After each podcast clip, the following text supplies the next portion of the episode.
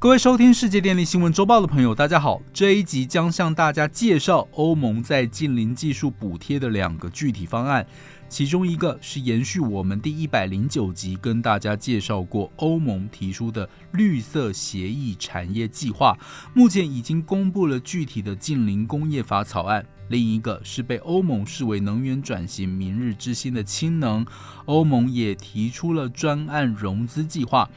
这两个具体方案将会影响美国、中国、欧盟在近邻科技的竞赛与布局，所以受到各方高度关注。而且技术补贴的范围、程度及金额等，更会直接影响业者间的成本与收益，进而引发产业公平竞争与全球化的疑虑。欧盟在三月十六号公布近邻工业法草案，这个法案是为了实现二零五零年近零排放目标而推出的措施之一，也属于欧盟执委会为了提高欧洲近邻产业竞争力和加速气候综合转型的绿色协定产业计划的一部分。欧盟认为。如此才可以在巴黎协定下履行他对全球气候行动的承诺，而这也被外界视为不仅仅是对美国降低通膨法的强势回应，也是加入了全球绿色产业补贴竞赛的宣言。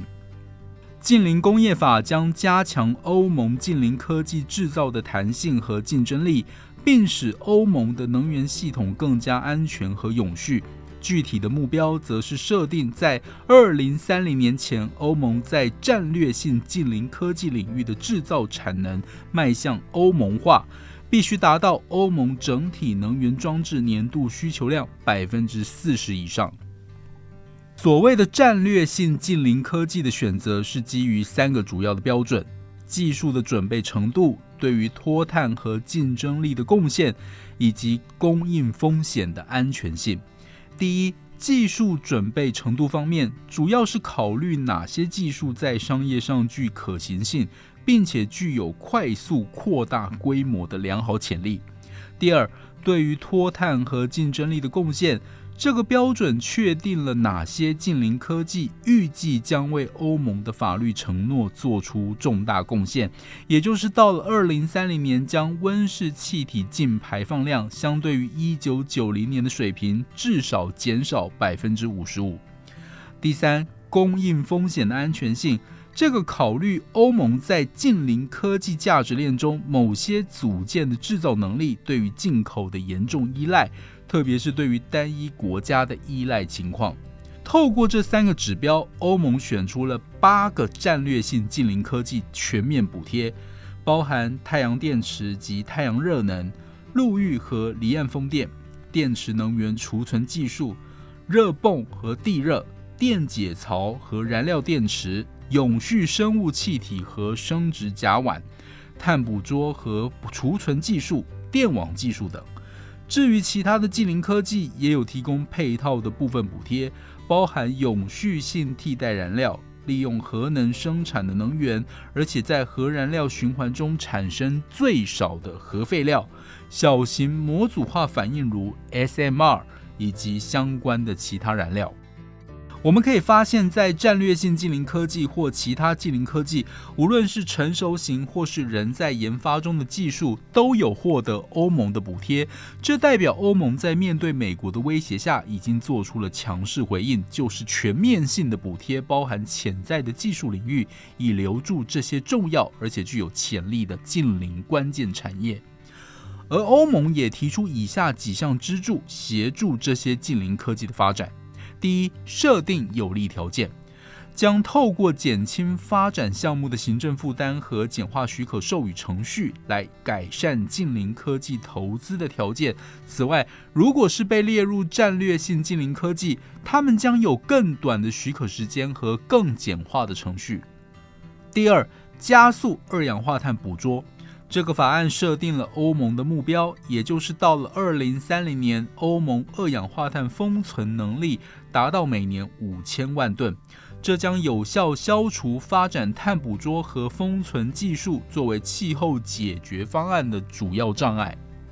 第三，促进市场的进入。为了促进近邻科技供应的多样化，这个法案要求政府当局在公共采购或拍卖中。考虑近邻科技的永续性和弹性指标，并且鼓励私人部门参与。第四，透过教育训练提高技能。这个法案将设立近邻工业学院，并与各会员国产业以及其他利害关系人共同设计课程，以确保有熟练的劳动力支持欧盟的近邻排放技术的生产。第五，促进创新。这个法案将有可能建立监管沙盒，在灵活的监管条件下测试创新的近邻科技。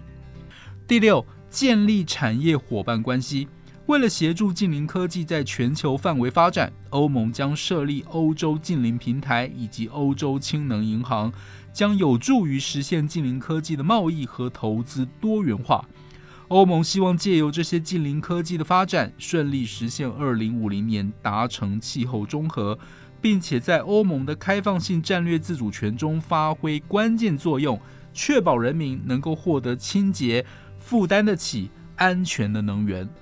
接着，具有发展潜力，而且一直是欧盟力推的能源转型重点的氢气，欧盟提出了欧洲氢能银行计划。欧盟目前的氢能消耗量达到八百万吨，但是多数是蓝氢，无助于降低碳排放。因此，希望透过欧洲氢能银行扩大融资，并协助供需媒合，让绿氢达到两千万吨的目标。